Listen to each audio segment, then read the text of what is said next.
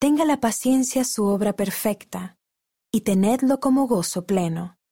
Por el elder Jeremy R. Yagi, de los 70. Dos años atrás, mi hermano Chad falleció. Su transición al otro lado dejó un vacío en el corazón de mi cuñada Stephanie, sus hijos Braden y Bella, y del resto de la familia. La semana antes que falleciera, encontramos consuelo en las palabras que el elder Neil L. Anderson pronunció. En el crisol de las pruebas terrenales pacientemente avancen y el poder sanador del Salvador les brindará luz, comprensión, paz y esperanza. Tenemos fe en Jesucristo, sabemos que nos reuniremos nuevamente con Chad, pero perder su presencia física es doloroso. Muchos han perdido seres queridos. Es difícil ser paciente y esperar para volvernos a reunir con ellos.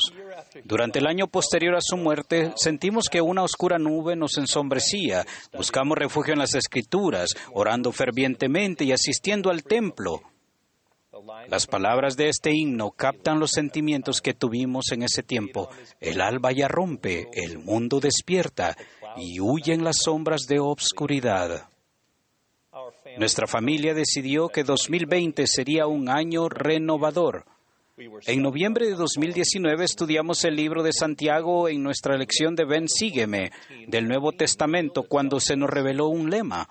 En Santiago capítulo 1 versículo 2 dice, Hermanos míos, tenedlo como gozo pleno cuando caigas en muchas aflicciones. En nuestro deseo por iniciar un año nuevo, una década nueva, decidimos con gozo que 2020 sería un año para tenerlo como gozo pleno. Lo sentimos con tal fuerza que la Navidad pasada regalamos a nuestros hermanos y hermanas camisetas que decían, tenedlo como gozo pleno. El año 2020 sería un año de gozo y regocijo. Aquí estamos. El 2020 trajo la pandemia del COVID-19, disturbios civiles y desafíos económicos. Probablemente nuestro Padre Celestial nos esté dando tiempo para reflexionar y considerar nuestra comprensión de la paciencia y decisión consciente de elegir el gozo. El libro de Santiago ha adquirido un nuevo significado para nosotros. Santiago capítulo 1 versículos 3 y 4 continúa así, sabiendo que la prueba de vuestra fe produce paciencia, pero tenga la paciencia su obra perfecta, para que seáis perfectos y cabales, sin que os falte cosa alguna. En nuestros esfuerzos por encontrar gozo durante nuestras pruebas olvidamos que la paciencia es fundamental para permitir que esas pruebas obren para nuestro bien. El rey Benjamín enseñó a despojarse del hombre natural y hacerse santo por la expiación de Cristo el Señor y volverse como un niño, sumiso, manso, humilde, paciente, lleno de amor y dispuesto a someterse a todas las cosas. El capítulo 6 de Predicar mi Evangelio enseña atributos clave de Cristo que podemos emular. La paciencia es la capacidad de soportar las demoras, los problemas, la oposición y el sufrimiento sin enojo, frustración ni ansiedad. Es la habilidad de hacer la voluntad del Señor y aceptar las cosas a su tiempo. Si usted es paciente, es capaz de soportar las presiones y de enfrentar la adversidad con calma y esperanza. La paciencia puede ilustrarse en la vida de uno de los primeros discípulos de Cristo, Simón el cananita. Los celotes eran un grupo de judíos nacionalistas que se oponían a la dominación romana. El movimiento de los celotes defendía la violencia en contra de los romanos, sus colaboradores judíos y los saduceos con saqueos para obtener provisiones y dedicándose a otras actividades. Simón el cananita era un celote. Imaginen a Simón tratando de persuadir al Salvador a tomar las armas, dirigir un grupo radical o provocar el caos en Jerusalén. Jesús enseñó, Bienaventurados los mansos, porque ellos recibirán la tierra como heredad. Bienaventurados los misericordiosos, porque ellos alcanzarán misericordia. Bienaventurados los pacificadores, porque ellos serán llamados hijos de Dios. Simón pudo haber adoptado y defendido su filosofía con fervor y pasión, pero las escrituras sugieren que por medio de la influencia y el ejemplo del Salvador, su enfoque cambió. Su discipulado de Cristo se convirtió en el eje central de la misión de su vida. A medida que hacemos convenios con Dios y los guardamos, el Salvador puede ayudarnos a nacer otra vez. Sí, nacer de Dios, ser cambiados de un estado carnal y caído a un estado de rectitud, siendo redimidos por Dios, convirtiéndonos en sus hijos e hijas de todos los esfuerzos sociales, religiosos y políticos de nuestros días. Permitamos que ser discípulos de Jesucristo sea nuestra afiliación y afirmación más notable porque donde esté vuestro tesoro, allí estará también vuestro corazón. No olvidemos que incluso después de que los fieles discípulos hubieran hecho la voluntad de Dios, la paciencia les era necesaria. Así como la prueba de nuestra fe produce paciencia dentro de nosotros, cuando ponemos en práctica la paciencia nuestra fe aumenta, y a medida que nuestra fe aumenta, también lo hace nuestro gozo. Emma, nuestra segunda hija, como muchos misioneros de la iglesia, estuvo en aislamiento obligatorio. Muchos misioneros regresaron a casa. Muchos esperaban ser reasignados. Muchos no recibieron las bendiciones del templo antes de salir al campo. Gracias, élderes y hermanas. Los amamos.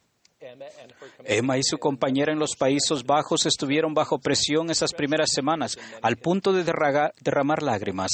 Al solo contar con breves oportunidades para interactuar en persona y con limitada exposición al aire libre, la dependencia que Emma aumentó en Dios.